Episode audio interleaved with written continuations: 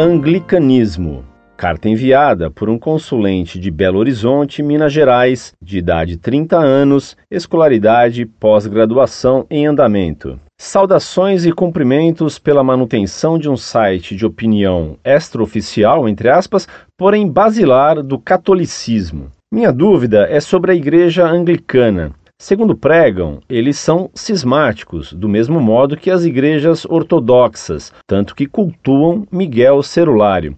Todavia, adotaram posteriormente princípios protestantes, sem, contudo, deixar de serem católicos. Isso procede? O episcopado deles é válido?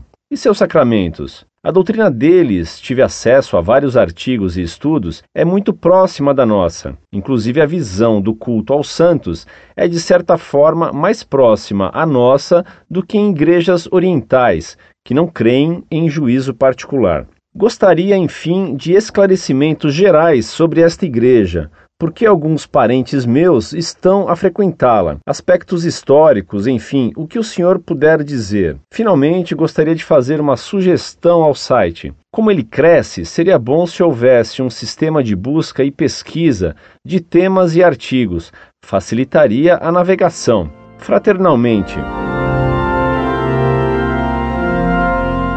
Muito prezado, salve Maria. Muito lhe agradeço suas palavras de elogio ao nosso site que não é nem oficial nem oficioso. O site Monfort é apenas o resultado do trabalho de leigos católicos que exercem o seu dever e o seu direito de defender a fé na medida de sua capacidade, tal como foi reconhecido até pelo Vaticano II. Agradeço-lhe também a sua sugestão para a melhoria do site, sugestão que será atendida logo mais pelas mudanças que nosso webmaster está realizando no site. Os anglicanos, além de cismáticos hoje, são hereges, pois que recusam doutrinas dogmáticas da Igreja. Ainda recentemente, eles caíram num erro muito grave permitindo aborto, a ordenação de mulheres e nomeando um bispo confessadamente homossexual, fato que está produzindo grandes protestos entre os membros do anglicanismo. Por outro lado, a Igreja, desde o tempo do Papa Leão XIII, Tendo estudado as sagrações e ordenações anglicanas, chegou à conclusão e decretou que tanto as sagrações de bispo quanto as ordenações anglicanas são nulas. Portanto, eles nem possuem bispos com sucessão apostólica, nem sacerdotes validamente ordenados. Daí, todos os seus sacramentos serem nulos, com exceção do batismo.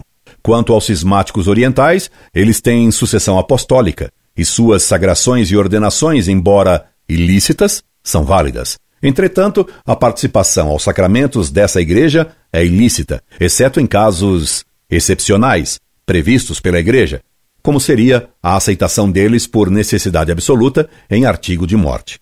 Incorde Jesus Semper, Orlando Fedeli.